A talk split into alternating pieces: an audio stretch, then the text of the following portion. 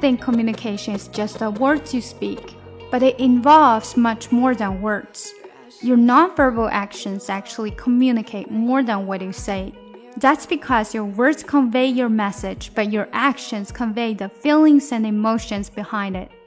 又到了 Tuesday，我们继续来看 powerful phrases for dealing with difficult people。说话的时候该注意些什么？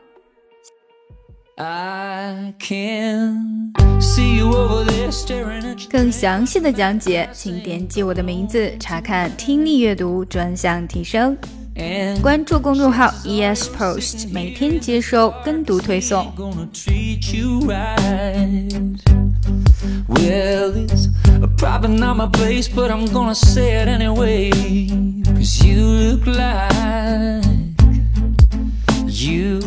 Hadn't felt the fire, had a little fun, hadn't had a smile in a little while.